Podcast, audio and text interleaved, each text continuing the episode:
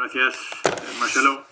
Y gracias a todo el mundo, a Jorge por las canciones y a todos que habéis eh, dado un testimonio. Y también quiero dar la bienvenida a las personas que se han juntado al grupo sin poder decir nada. Bueno, Mario ya has hablado.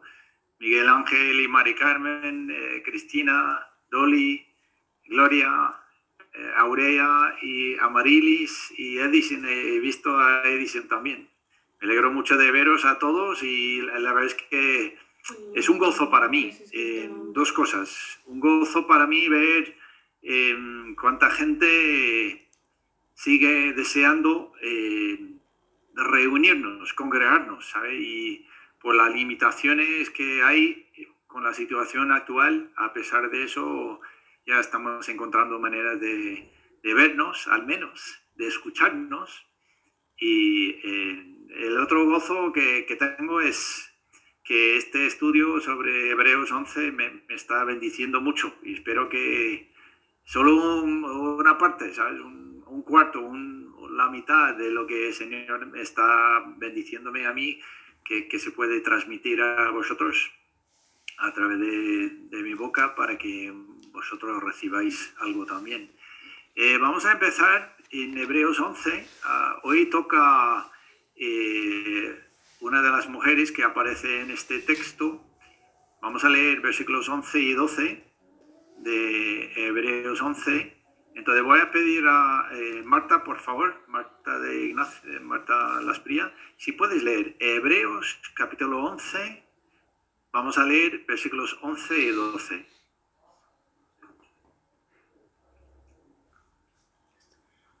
Pero estando ya presente Cristo, sumo sacerdote de los bienes venideros, no, no, el más... Estas... Hebreos capítulo 11. Ah, capítulo 11, ya, ya, ya, ya, ya, ya, Capítulo 11, perdón, perdón. 10 y 11. 10 y 11, 11 y 12. 11 y 12. 11 y 12. Por la fe, también la misma Sara, siendo estéril, recibió fuerza para concebir y dio a luz aún fuera de tiempo de la edad, porque creyó que era fiel quien lo había prometido por lo cual también de uno y ese ya casi muerto, salieron como las estrellas del cielo en multitud y como la arena innumerable que está a la orilla del mar. Muy bien, gracias Marta. Entonces, eh, vamos a hablar hoy claramente de, Sara, la, esposa de Abraham, el famoso Abraham, el, el padre de la fe, pero vemos que no era solamente Abraham, el, que tenía fe en esa casa, sino también su mujer. Y lo que me gustaría hacer es que vuelva Oscar y que entre Jimena y Oscar podéis leer primero de Pedro capítulo 3, versículos 1 al 6, que es, un texto que anima a, las mujeres creyentes a, ciertas, eh, ciertos comportamientos y así eh, bueno, termina nombrando a Sara, ¿vale? Primera de Pedro, ¿qué? ¿Tres? Primero de Pedro, capítulo 3, vamos a leer del 1, bueno, vamos a leer del 1 al 7, ¿vale? Asimismo, vosotras mujeres, estad sujetas a vuestros maridos para que también los que no creen a la palabra sean ganados sin palabra por la conducta de sus esposas considerando vuestra conducta casta y respetuosa. Vuestro atavio no sea el extremo de peinados ostentosos de adornos de oro o de vestidos lujosos, sino el interno, el del corazón, en el incorruptible ornato de un espíritu afable y apacible, que es de grande estima delante de Dios.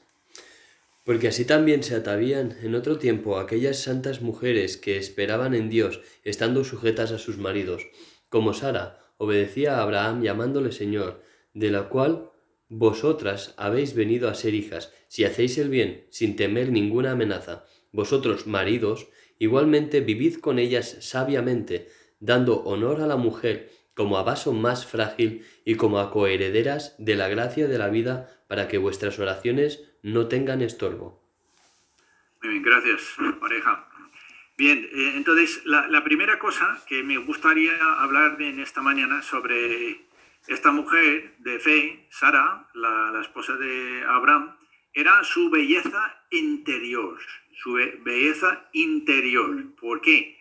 Porque eh, eh, vemos en este texto que Pedro, cuando está hablando, enfatiza el hecho de que las mujeres eh, deben tener claro de que lo que le interesa a Dios no es tanto la belleza exterior, como se, arregla el pelo, ni el tipo de vestido que pone, ni la joya, ni, ese tipo de cosa, sino la belleza interior. Pero es, es importante que nosotros tengamos claro una cosa. Eso no significa que Sara era una mujer fea, entonces, bueno, eh, puesto que era tan fea, vamos a enfocarnos en, su belleza interior. Según, eh, bueno, no vamos a ir ahí, pero si quieres apuntar, Génesis capítulo 12, de 10 a 20, y Génesis capítulo 20, de versículo 1 al 18. Había dos ocasiones cuando Abraham se le mandó a Sara que, que diga que era solamente su hermana, no su esposa. ¿Y por qué? Porque dice que Sara era una mujer muy, muy, muy bella, una mujer muy, muy guapa. Entonces, tenemos que tener claro eso. A pesar de tener belleza natural, belleza eh, física, ella entendía de que lo importante para Dios era su belleza interior. Eh, un espíritu, como dice aquí, un espíritu afable y apacible un espíritu que, dice que obedecía a Abraham, cuando Abraham le, puso en peligro, porque eso es lo que pasó, por, por mentir o, decir media verdad, la, verdad es que era media verdad, eh, ella estaba en peligro de estar, eh, de tener que acostarse con dos hombres distintos en dos ocasiones distintas, y Sara obedecía a su marido a pesar de eso. Y, lo que nosotros, yo, yo creo que nosotros eh, veíamos eh, en los proverbios algunas, algunos contrastes entre eh, la belleza interior y lo que es el contrario, la, la fealdad, creo que se, se, dice en español, la fealdad interior. Vamos a Proverbios capítulo 11 para empezar y quiero que, que nosotros veamos claramente lo que tenía Sara y lo que, lo que Dios quiere que todas las mujeres tengáis. Y, la verdad es que, aunque es, son dirigidas estos versículos hacia las mujeres, yo creo que podemos los hombres también hacer caso. Entonces, voy a pedir a la familia Álvarez, Álvarez Rubio, que, leáis los proverbios. Empezando con Paco, por favor, si puedes leer Proverbios capítulo 11, versículos 16 y 22. Proverbios 11, 16 y 22. La mujer agraciada tendrá honra y los fuertes tendrán riquezas. Como zarcillo de oro en el hocico de un cerdo es la mujer hermosa y apartada de razón. ¿Ves eso? Que hace un contraste entre una mujer agraciada y qué tendrá esa mujer. Honra, tendrá, tendrá fuerza. Está hablando no de su fuerza exterior, su fuerza física, sino la fuerza interior, como habla en Hebreos capítulo 11 de, de, eh, Sara. Ahora, eh, Paco, si puedes leer y, también vemos en versículo 22 del mismo proverbio de que de qué sirve ser una mujer bella, una mujer guapa, si lo que sale de tu boca es, muy, algo muy feo. Y, yo puedo deciros que de vez en cuando me pasa. Estoy paseando por la calle y veo de lejos una, una mujer que es una mujer muy buena, muy guapa, y se acerca y le escucha hablar y dice, oye, qué feo, ¿sabes? Y, eso es como Dios mira a las mujeres. Todas las mujeres guapas son así porque Dios los hizo así. Y lo que Dios quiere es que vosotras desarrolléis la mujer interior. Paco, si puedes leer Proverbios 12, versículo 4, para ver otra, otro contraste. La mujer virtuosa es corona de su marido, mas la mala como carcoma en sus huesos. Vale. Así, así vemos otra vez un contraste. Un hombre puede tener la, la mujer más guapa, la mujer más bella en el mundo, pero si es, es una mujer sin, sin tener esa fuerza, tener ese espíritu de Dios en su interior, es como cárcoma, es como un, un- un cáncer en sus huesos. Ahora eh, vamos a pasar a Proverbios 19. Entonces, Fran, te toca, por favor. Proverbios 19, versículos 13 y 14. Vamos a ver otro, eh, otros dos extremos de dos mujeres distintas. Capítulo 19, versículos 13 y 14. Dolor es para su padre el hijo necio, y gotera continua las contiendas de la mujer. La casa y las riquezas son herencia de los padres, mas de Jehová la mujer prudente. ¿Ves eso? Otra vez vemos un contraste tan grande. Una mujer que es como un dolor, como una eh, gotera, ¿sabe? Que nosotros, yo, yo no tengo los oídos muy afinados, pero eh, en nuestra cocina es cuando nosotros apagamos la- el, el agua caliente, a veces si no lo cierro bien, lo que pasa es que va goteando y da dando a la, ah, no sé cómo se llama, la- el lavabo, pero es de metal y suena, es gota y gota y gota y gota y gota. Y ¿sabe lo que pasa? Después de tiempo es algo tan irritante, algo que molesta tanto, aunque sean pequeñas gotas. Y eso es la mujer, de- dice que la mujer contenciosa, pero al contraste, la mujer prudente es del Señor. Una mujer como Sara. Y esa tiene que ser una mujer de fe, una mujer que reconoce que lo que le interesa a Dios es mi belleza interior. Ahora, eh, Jorge, por favor, si tú puedes leer Proverbios capítulo 21, versículos 9 y 19. Proverbios 21, versículos 9 y 19. Mejor es vivir en un rincón del terrado que con mujer rencillosa en casa espaciosa. Mejor es morar en tierra desierta que con la mujer rencillosa e iracunda. Vale, entonces, dos simbolismos, creo que lo deja bastante claro, ¿no? Em, cada mujer debe decidir qué clase de mujer voy a estar, voy a ser. Y la, la posibilidad que, que tenéis, vemos en, en Proverbios eh, 31, pero eh, Marian, yo quiero que leas Proverbios 31, pero solamente los últimos cuatro versículos, Vers- desde el versículo 28 hasta el versículo 31. No podía Proverbios dirigirlo a mejor 31, del 28 a 31.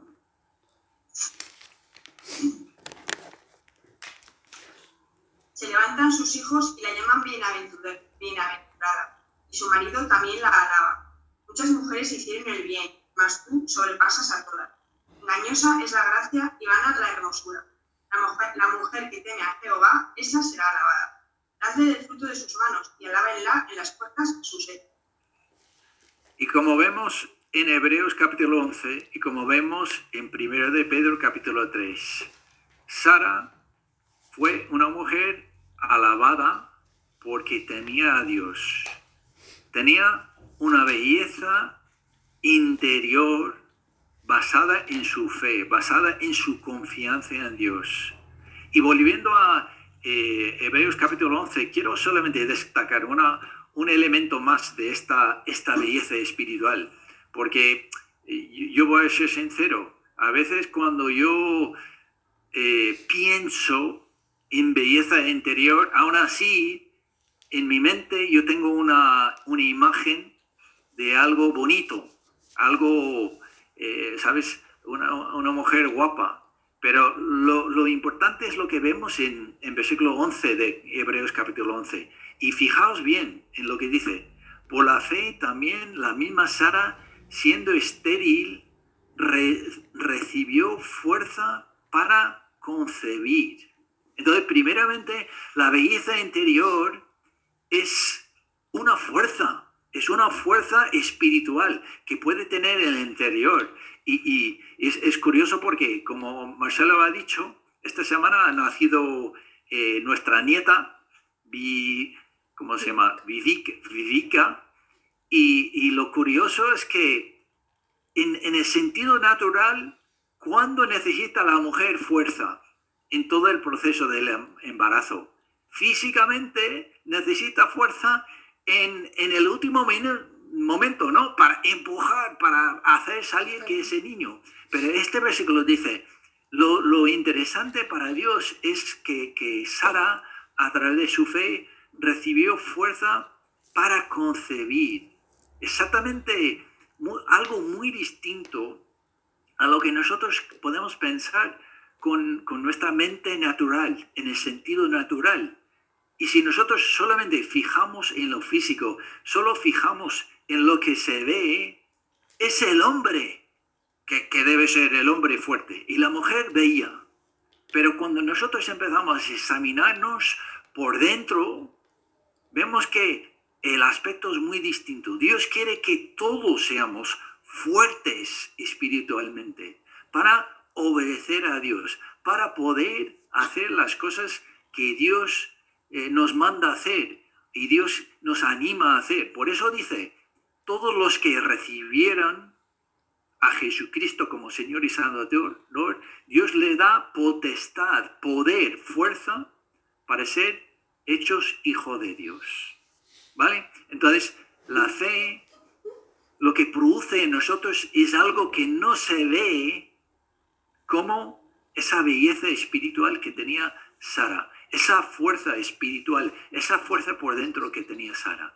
Eso es muy importante que nosotros entendamos. Lo más que nosotros practicamos la fe, lo más bello que somos a los ojos de Dios, sea hombre o sea mujer. A, lo que a Dios le interesa no es tu belleza, tu fuerza física, sino tu belleza y tu fuerza espiritual interior. ¿Vale? Eso primero. Segunda cosa, también muy importante. Quiero eh, mirar otra vez versículo 11 y mira lo que dice. Por la fe también la misma Sara, siendo estéril, recibió fuerza para concebir y dio a luz aún fuera del tiempo de la edad porque creyó que era fiel quien lo había prometido. Y sabes una cosa, esto es una cosa muy interesante porque eh, yo, yo voy a ser sincero, como he dicho, a veces el Señor me da em,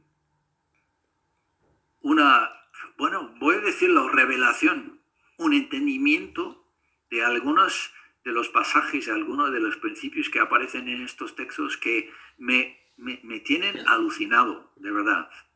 El, el verbo creer, creyó, es el mismo que se utiliza en otros versículos en el Nuevo Testamento, pero en otros versículos, estoy hablando del, griego, el verbo griego que se traduce aquí creer, aparece en otros versículos en el Nuevo Testamento.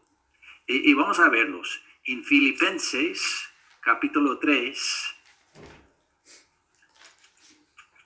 Filipenses capítulo 3, vamos a leer versículos 7 y 8. Eh, Enrique, por favor, si tú puedes leer Filipenses capítulo 3, versículos 7 y 8.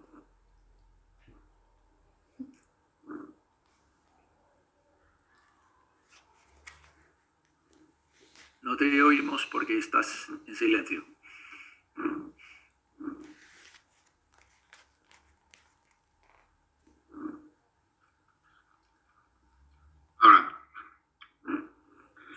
pero cuántas cosas eran para mi ganancia, las he estimado como pérdida por amor de Cristo.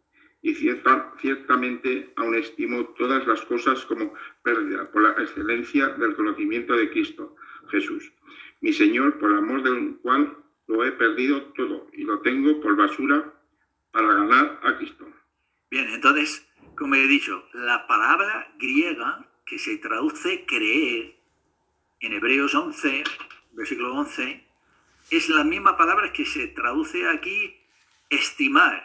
En versículo 7, las he estimado como pérdida por amor de Cristo. Y versículo 8, otra vez, y ciertamente aún estimo todas cosas como pérdida por la excelencia del conocimiento de Cristo. ¿Sabes? Es como dije la semana pasada, y es muy importante que nosotros entendamos una cosa. La fe consiste en tomar una decisión. No, no estamos hablando de una fe ciega de que muchos nos acusan a los creyentes. Ah, sí, vosotros tenéis una fe ciega en Dios. Pues no, nosotros no. Nosotros tenemos un conocimiento y como aquí Pablo dice, aquí tengo el conocer a Cristo y aquí tengo todo lo demás. ¿Cuál de las dos cosas voy a elegir? Esto como basura, lo demás. Yo voy a elegir, voy a creer en Cristo, voy a poner mi confianza en Cristo, no en lo demás. Y eso es lo que hizo Sara. Sara tomó una decisión. Dios nos había prometido tener un hijo.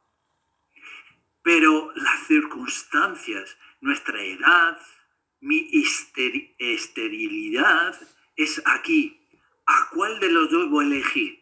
Ella tomó la decisión, creó, estimó que Dios era fiel por los muchos años que, conocían a Dios y todo como Él había hecho para protegerles a ellos. Entonces decidió creer en Dios como fiel para cumplir su promesa y dice, la circunstancia no importa. Lo importa es lo que ha prometido Dios. Mira, segunda de Tesalonicenses, capítulo 3, segunda de Tesalonicenses, capítulo 3. Voy a pedir a eh, Rebeca y familia, Rebeca y eh, Isaí también, si puedes leer tres versículos. Primero vamos a leer segunda de Tesalonicenses, capítulo 3. Segunda de Tesalonicenses, capítulo 3, versículo 15. Bueno, 14 eh, y 15, por favor.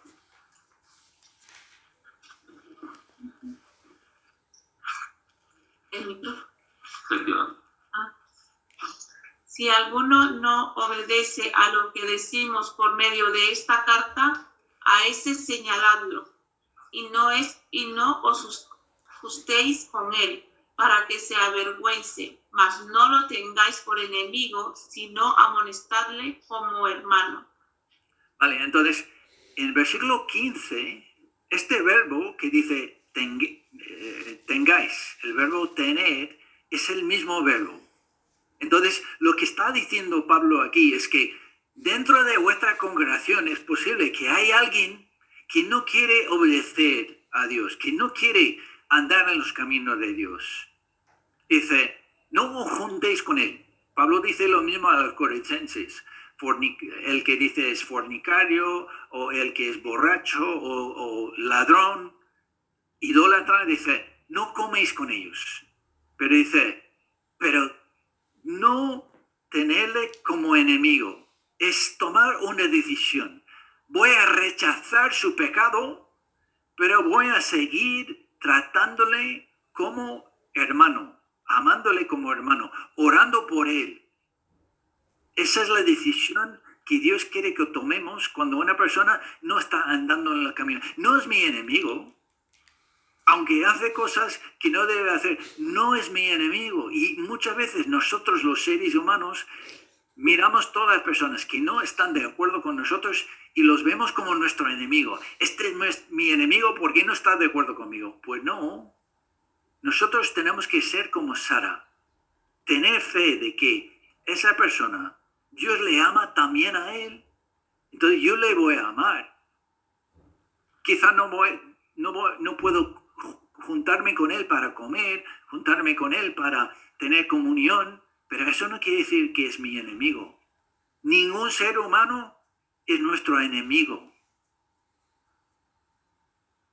Eso es lo que tenemos que creer y decidir por fe, igual que Sara. Mira lo que dice. Primero, eh, bueno, vamos a ir a Santiago, Santiago capítulo 1. Y vamos a ver otra decisión que se toma por fe, como Sara decidió por fe. Eh, entonces, eh, Isaí, o sí, puedes leer Santiago capítulo 1, versículo 2 y 3. Hermanos míos, tener por sumo gozo cuando os halléis en diversas pruebas, sabiendo que la prueba de vuestra fe produce paciencia. Bien, gracias Isaí. Entonces, otra vez vemos esa palabra, ese verbo, tener, tened por sumo gozo cuando os halléis en diversas pruebas. Y, yo voy a hacer una pregunta retórica.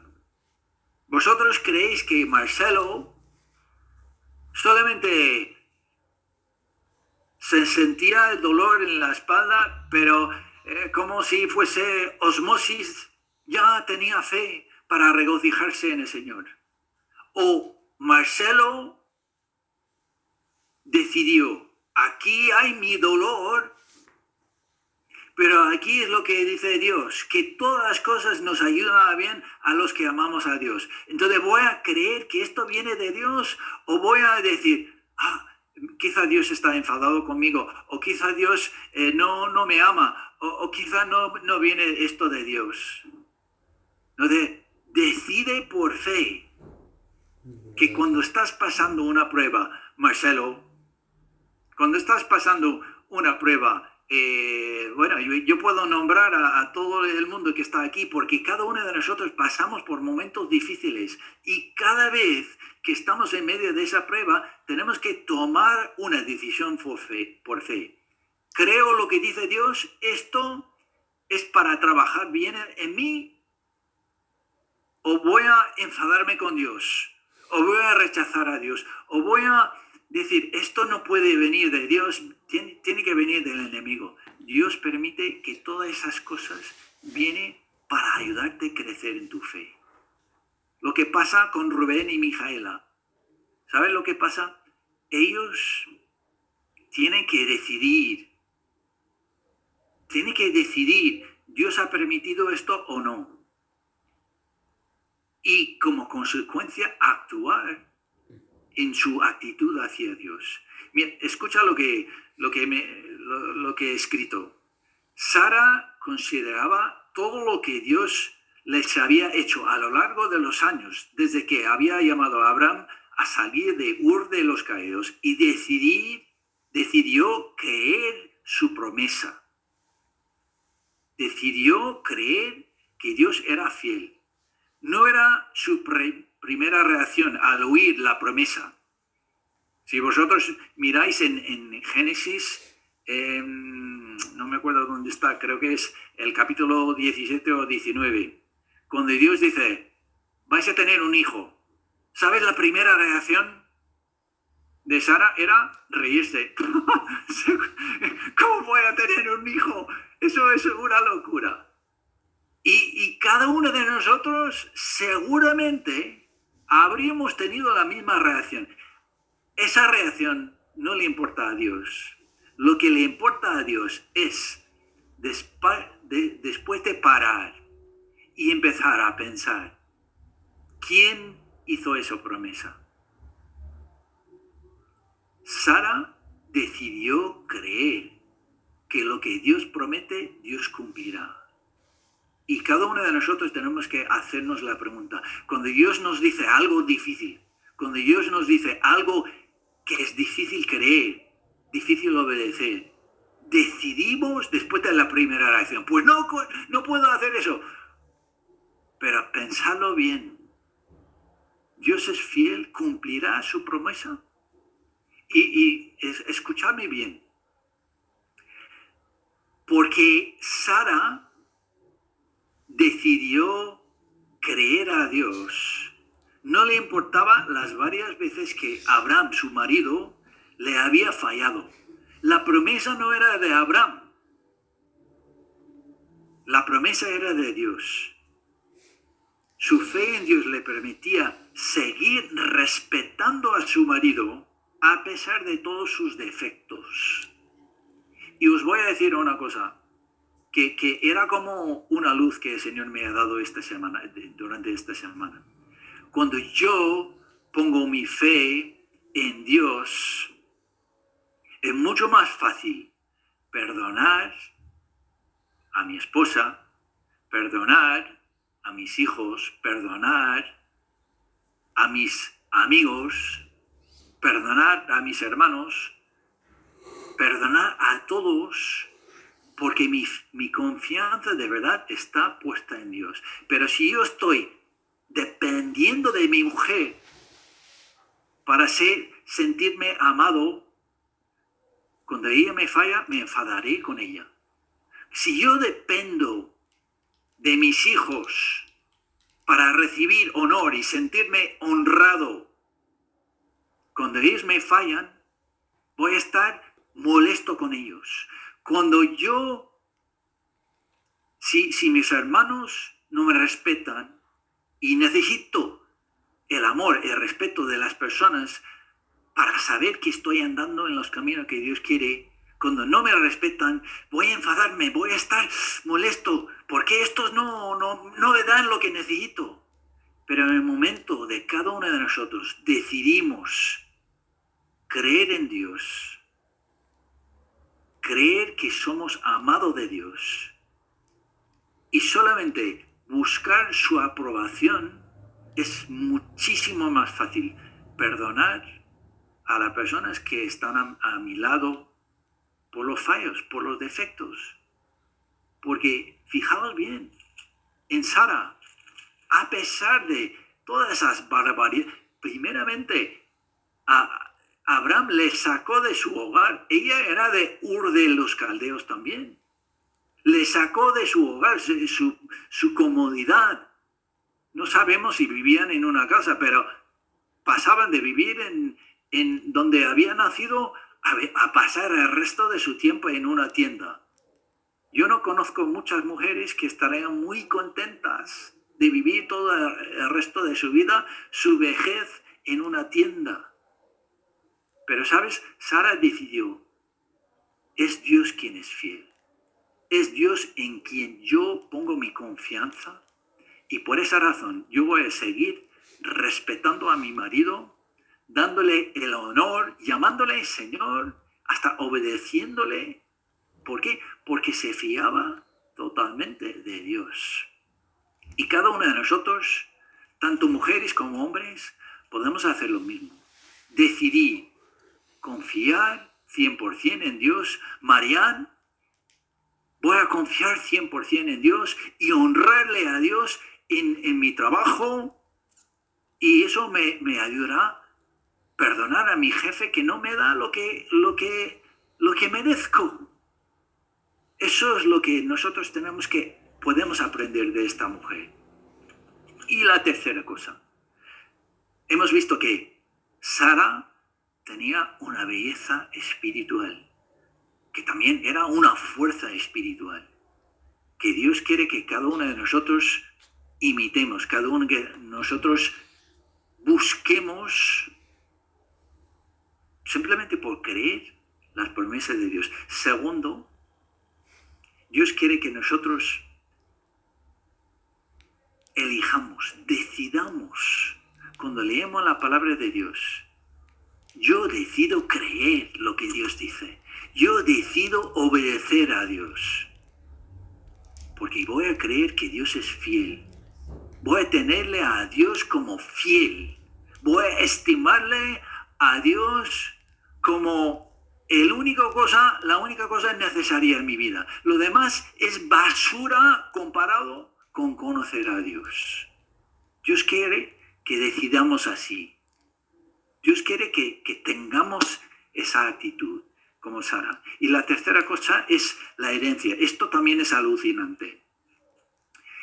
Mira lo que dice Hebreos capítulo 11, versículo 12. Dice, por lo cual, por haber creído a Dios,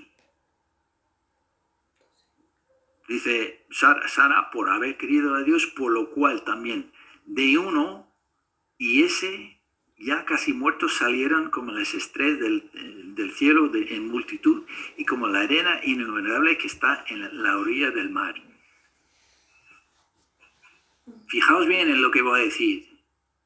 La promesa que Dios cumplió a Abraham solo fue posible en parte por la obediencia de Sara.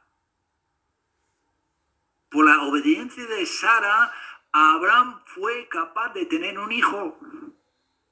Porque, ¿qué habría pasado si Abraham dice, no, no, creo esto, vamos a tener un hijo? Y Sara seguía diciendo, pues no, pues no, pues no, no, no vamos a tenerlo. Y a pesar de que podemos decir, quizá Abraham o Dios habría elegido otra persona, otra mujer, otra esposa.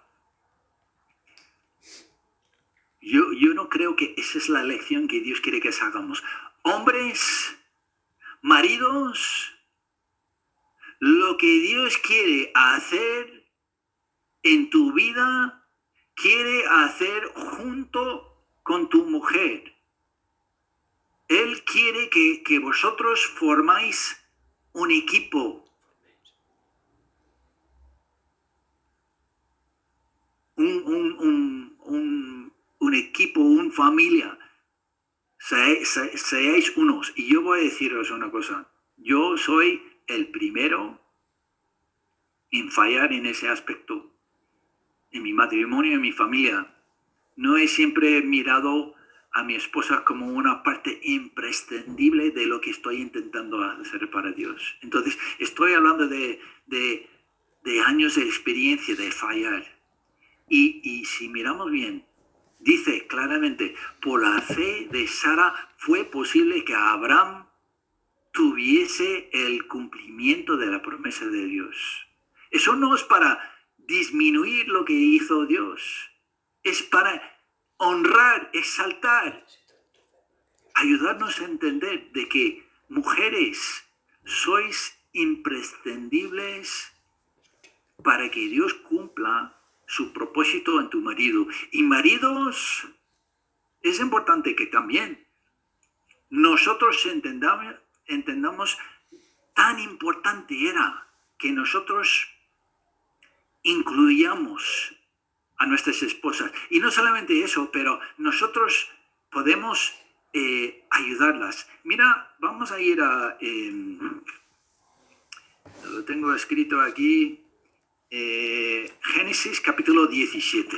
Quiero que, que nosotros, los maridos, ahora vemos a la luz de esta historia una, una verdad muy importante. Génesis capítulo 17. Entonces voy a pedir a, a Levi, por favor, si puedes leer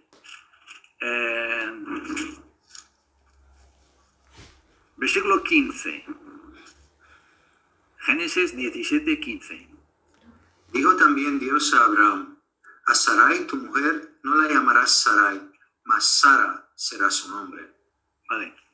Entonces, yo he investigado porque nunca había pensado, nunca había, me había preguntado cuál es la diferencia. Solo hay una diferencia de una letra y quizá en el, en el occidente eh, perdimos em, la importancia de lo que puede ser el cambio de ortografía en, un nombre.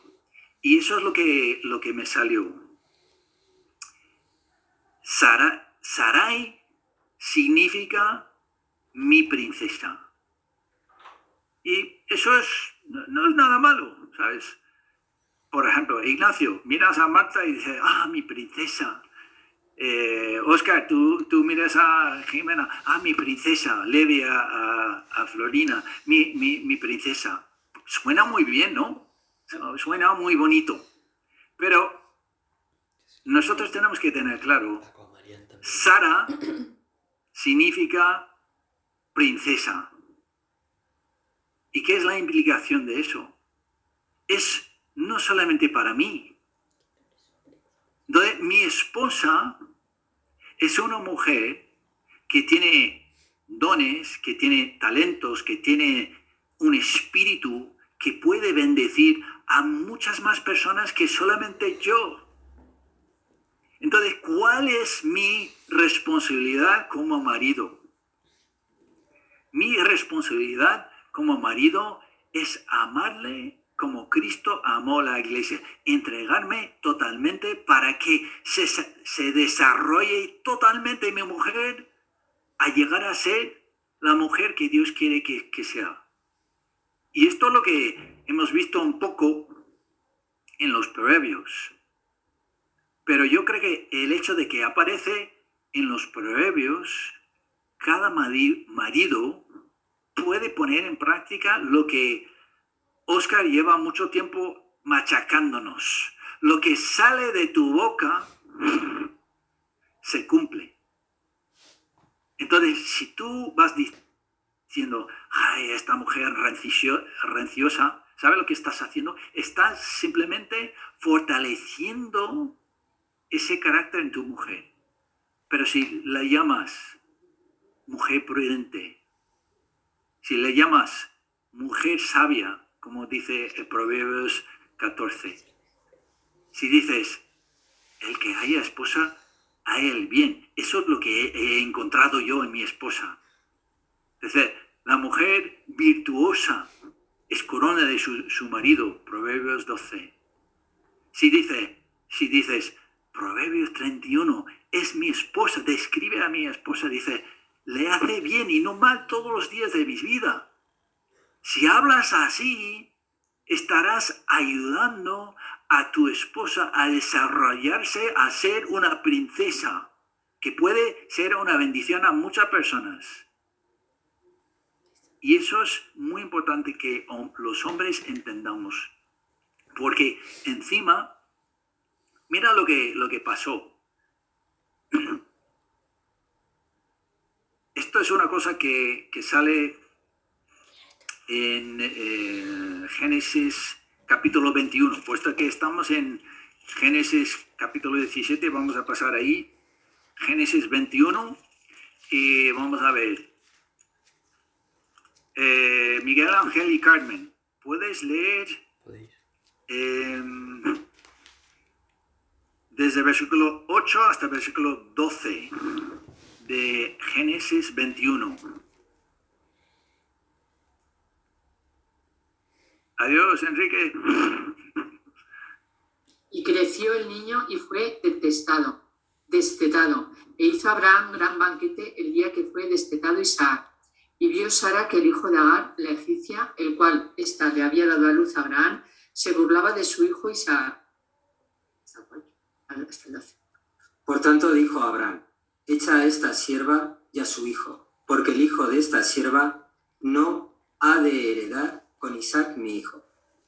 Este dicho pareció grave en gran manera a Abraham, a causa de su hijo. Entonces dijo Dios a Abraham, no te parezca grave a causa del muchacho y de tu sierva. En todo lo que te dirige Sara, oye su voz porque en Isaac te será llamada descendencia. Bien, entonces, Miguel Ángel, antes de apagar, ¿tú crees que a Abraham le gustaba el consejo que le daba Sara? No. No, correcto. Y, entonces, no tengo que solamente preguntarte a ti ahora, puedes ya, gracias, pero puedo preguntar a todos maridos. Hay momentos maridos, cuando tu mujer dice algo que no te agrada, hay momentos cuando tu mujer dice una cosa que no te gusta, pero si tú tienes esa mujer que has ayudado a desarrollar, a crecer en el Señor, a, tener la misma fe como tenía Sara, Dios quiere utilizar a tu esposa para corregirte, para ayudarte, para encaminarte hacia bien. Porque esta historia sale en el libro de Gálatas, en la carta de Pablo a las Gálatas, como una de las enseñanzas más grandes del Nuevo Testamento, que nosotros somos hijos de la libre, no de la esclava. Entonces, todo lo que ocurrió tenía em, consecuencias eternas. Solamente por esa decisión, por ese consejo que daba la mujer Sara a su marido.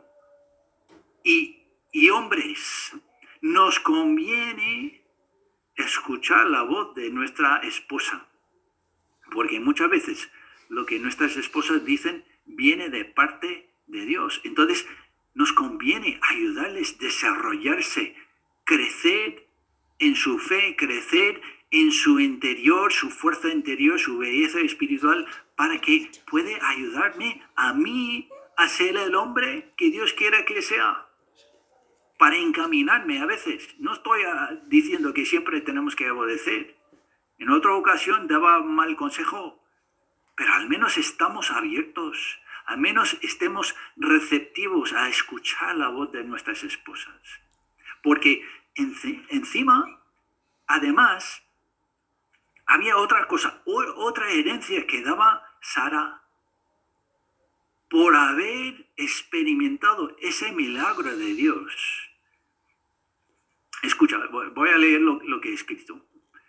El hecho de que Dios puede hacer fructífera una mujer estéril es seguramente algo que Sara enseñaba a su hijo Isaac. Eso se ve en la diferencia, en, lo que la reacción de Isaac a ver que su mujer era estéril. En, en Génesis 25, si quieres apuntarlo. Isaac fue durante 20 años orando, Señor, por favor, abre, abre su, su matriz, se dice, ¿no? abre, Señor, dale un hijo. Por, por, favor, Señor, durante 20 años. ¿Por qué? Porque seguramente Sara había testificado, igual que Abraham, de que yo era estéril, pero Señor me hizo tenerte a ti con mi vejez. Entonces, nada es imposible. Como la pregunta que Dios le hizo a Sara cuando, cuando ella se reía. ¿Hay alguna cosa difícil para Dios? Esa, esa pregunta tenía que ser grabada en su cabeza. Y eso es lo que cada uno de nosotros podemos estar, especialmente vosotras las mujeres. Si queréis tener fe, grabaos en vuestra mente. ¿Hay alguna cosa difícil para Dios? ¿Hay alguna cosa difícil para Dios? Y la respuesta es no. Entonces, si Dios te, te lo promete, será parte de tu herencia cumplir con tu parte para que Dios cumpla su promesa y luego tú puedes estar diciendo, ¿hay cosas difíciles para Dios? Claro que no. ¿Hay algo imposible para Dios? No hay nada imposible a Dios. Y en eso vemos otra cosa. Sara es la primera mujer estéril que se, se, se ve en la Biblia. Entonces, por ejemplo, la madre de Samuel era estéril también, no podía tener hijos, pero ella tenía el testimonio de Sara y podía mirar atrás a la vida de Sara y dice, si esa mujer puede tenerlo con 90 años, claro que yo puedo. Y oraba al Señor basado en el testimonio de Sara. Por favor, Señor, dame un hijo. Por favor, dame un hijo. También Elizabeth, la madre de Juan el Bautista, también la madre de Sansón, tres mujeres estériles que Dios podía haberles señalado y dice, mira Sara, si yo soy capaz de dar, dar a esa mujer de 90 años un hijo con su marido teniendo 100 años, hay una cosa difícil para mí. Y los tres tenían hijos después de supuestamente ser estériles. Y puedo deciros una cosa, esa es una de las cosas que yo cuento en mi testimonio personal. Los médicos nos habían dicho que Susana no era capaz de tener hijos. ¿Y sabes una cosa? El día después de convertirme, Susana se quedó embarazada de nuestra hija. El día después. Y ahora tenemos cuatro hijos, siete nietos. ¿Hay una cosa difícil para Dios? Nada, no hay nada difícil para Dios. Y eso es lo que nosotros podemos aprender de esta mujer Sara. Por su fe consiguió, alcanzó una belleza espiritual, una fuerza interior que le ayudaba a concebir y tener un hijo en su, en su vejez. Por tomar la decisión de creer a Dios, de decidir estimar a Dios como fiel. Dios es fiel. En lo que cumple, digo, en lo que promete, siempre cumple. Así era Sara. Así somos nosotros. Cuando vemos esas promesas, decidimos, Dios es fiel. Dios siempre cumple sus promesas. Y tercero, la herencia de Sara era alucinante. Tenía una influencia tremenda en la vida de su marido, en la vida de, de su hijo, en, la vida de muchísimas otras personas, por ser un buen ejemplo a, otras, a otras mujeres que pasaban por lo mismo.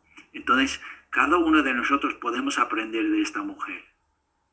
Cada uno de nosotros si nosotros decidimos creer a Dios, si estimamos a nuestro Dios, el Dios de eh, quien es capaz de hacer lo imposible, Dios también va a hacer cosas milagrosas, cosas que no van a tener límites. No tenemos ninguna idea de cuán lejos puede llegar tu influencia y la mía si decidimos creer a Dios y obedecer a Dios a pesar de las circunstancias. Porque por esa razón enfatiza junto con Abraham su fe cumplió la promesa de Dios y dice, salieron como el estrés del cielo en multitud. Dios quiere bendecir multitudes a través de ti, mujeres. Dios quiere bendecir a multitudes a través de ti, marido, pero necesitas tu mujer para hacerlo. Y mira lo que dice, y como la arena innumerable que está en la orilla del mar. Es una cosa que sobrepasa el entendimiento humano,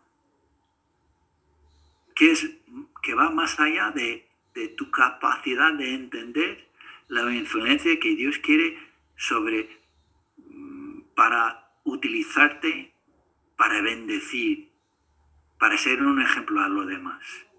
Entonces nos toca a nosotros decidir hoy si vamos a ser como Sara, vamos a creer a Dios a pesar de las circunstancias, vamos a trabajar para tener una belleza espiritual en obedecer a Dios, a hacer caso a, su palabra.